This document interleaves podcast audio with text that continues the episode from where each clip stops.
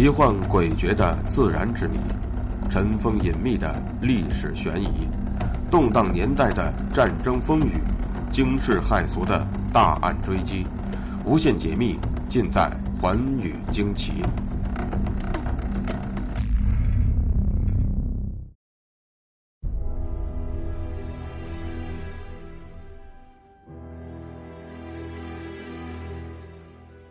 一九七零年十月五日下午，位于陕西省西安市南郊何家村的一个收容所内，基建工地的现场一片忙碌。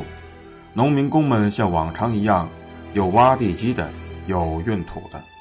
可是，当他们仅仅下挖到距地表零点八米的时候，一个沾满泥土、灰不溜秋的陶瓮突然出现在人们的面前。见到陶瓮，顿时有人大声喊道：“出宝贝了！”喊声一出，工地上所有的农民工们都放下了手中的活围了过去。发现陶瓮的农民工小心翼翼地除掉了上面的泥土，然后当着所有的工友的面，谨小慎微地打开了陶瓮的盖子。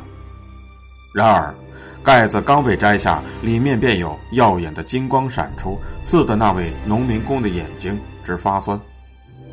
在场的所有农民都情不自禁地发出了一声惊呼：“有金子！”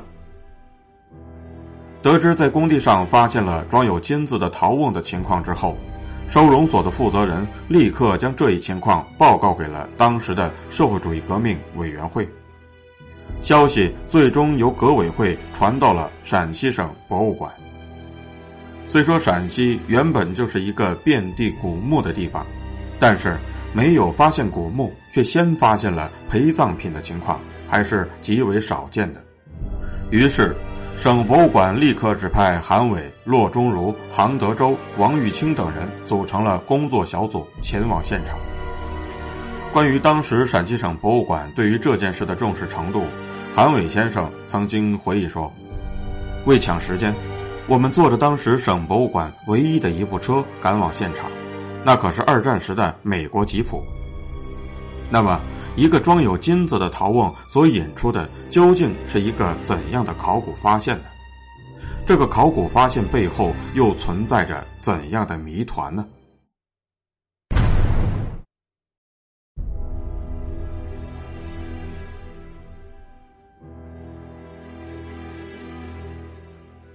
到了现场之后，专家们一面保护现场，一面继续以陶瓮出土的地方为中心向四周勘测。到了一九七零年十月十一日，在距陶瓮出土处北侧不远的地方，当考古人员拿着洛阳铲打下去的时候，地上突然闪起了亮光，随之便传来了清脆的金属声。考古人员连忙大喊一声：“有货！”接着，他们赶忙换用手铲，慢慢的将周围的火土清理掉。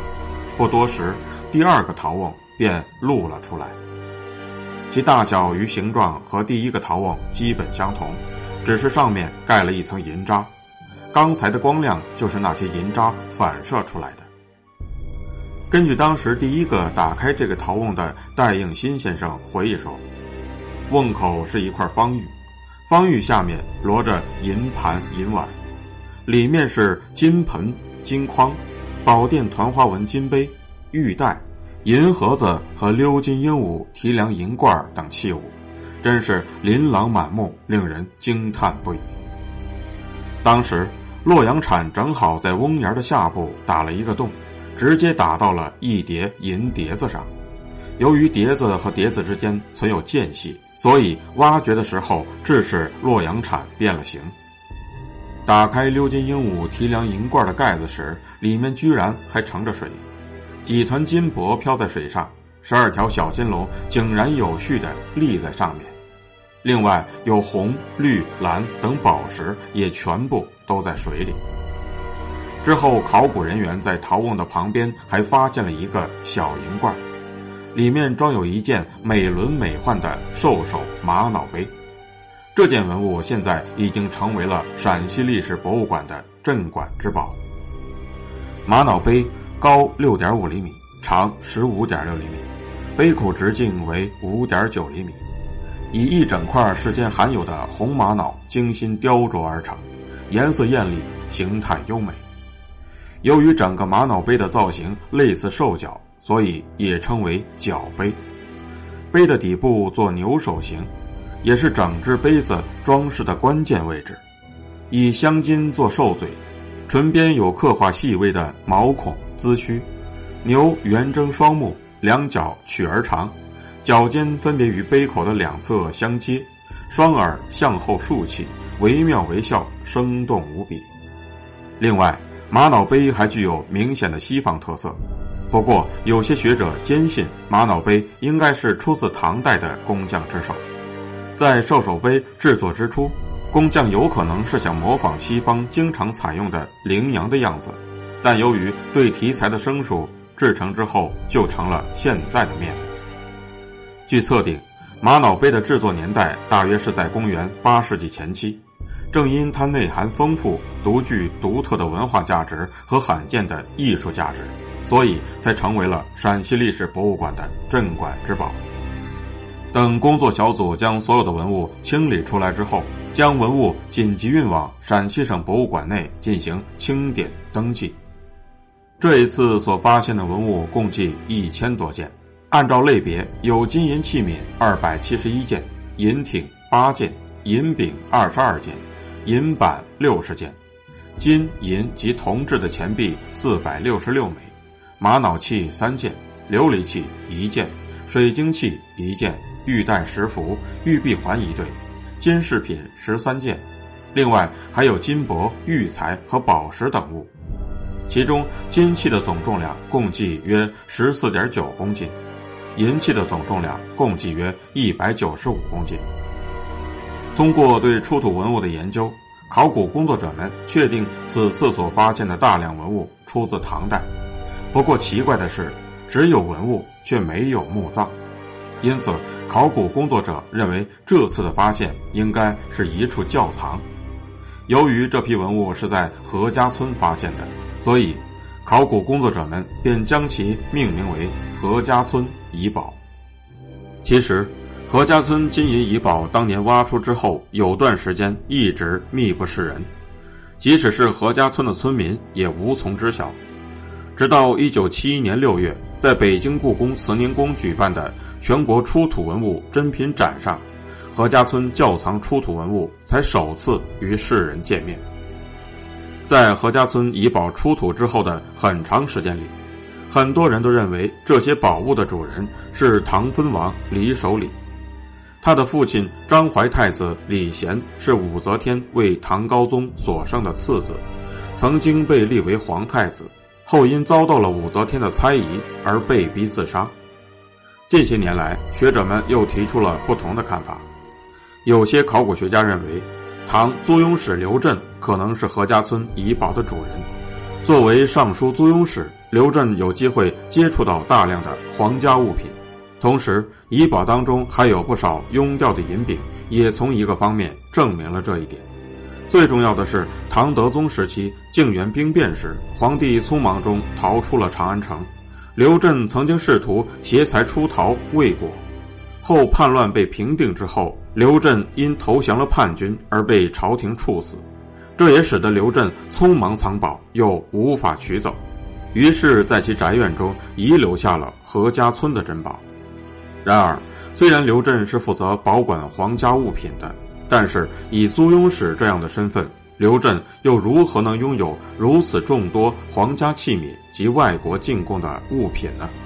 他们的主人如果不是刘震，又会是谁呢？从遗宝出土的物品来看，钱币众多，早有春秋齐国的墨法画刀币，晚有唐代的开元通宝金银币，西有东罗马的金币，东有日本的合同开宝。同时，遗宝当中还有数量巨大的不流通币，也就是专门为宫廷赏赐、娱乐而制造的金开元和银开元。钱币数量繁多，种类丰富，而且成系统。那么，他们的主人会不会是一位身居要职的钱币收藏家呢？何家村遗宝当中还有成组成套的药具和大量的药物出土。这些药物在唐代均为名贵药物。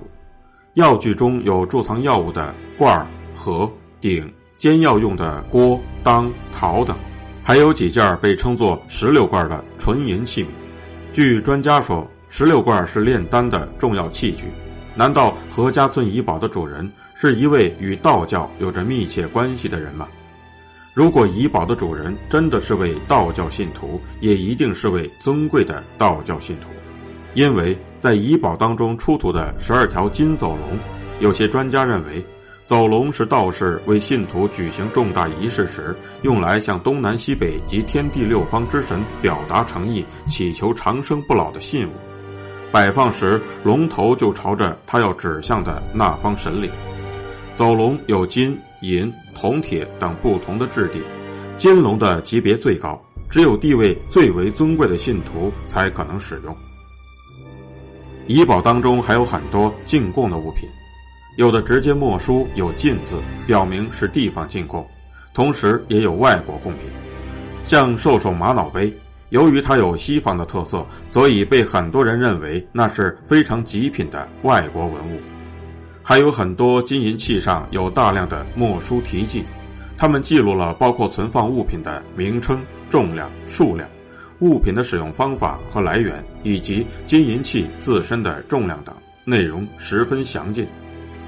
其中有一件大理光明砂银盒，它的盒盖里外部都有墨书题记。分别记录了七种物品的数量和重量，另有一些带墨书的器皿，明显属于一组。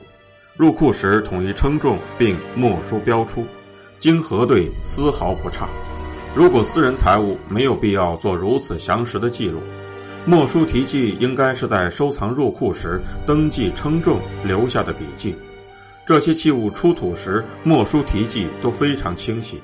说明他们自入库登记后便再没有被使用过，同时还说明对这些器物的管理是相当严格的。所有这些都将遗宝的主人指向了唐朝皇室，也只有皇室才能拥有如此超贵价格的珍宝。何家村遗宝中有一部分金银器皿，虽然制作精美，但从纹饰上看却尚未完工。有一件孔雀纹银方盒，正面对称的两只孔雀相比较，左边的腹部还未錾刻出羽毛，脚下踩着的莲蓬也没有孔眼，还有几件鎏金的小银盒，盖面上仅仅刻画出了起线稿，而且起线稿细如发丝，离纹饰加工的最终完成还有许多道工序。那些银柄、银挺、银板上面也有明显的切削痕迹。似乎是作为原材料使用的，这是否能够表明这些文物其实是来自一座金银作坊？然而，专家们却认为，当时地方或民间不可能有如此高水平、大规模的金银作坊出现。何家村遗宝当中为什么会出现这样的半成品呢？至今，人们也没有得出明确的答案。千余件精致豪华的器物，浓缩着盛唐的生活印记，也彰显了盛唐时代的社会之发达。遗宝的主人为我们留下了这批遗宝，同时也为我们留下了许多至今无法解开的谜团。这一个个千古之谜，吸引着喜欢它的人们不断的追寻和探究，而这或许是何家村遗宝的另一种魅力吧。感谢您收听今天的节目，寰宇惊奇，明天继续为您解密。更多的资讯和图文，请您关注微信公众号“东方说天下”。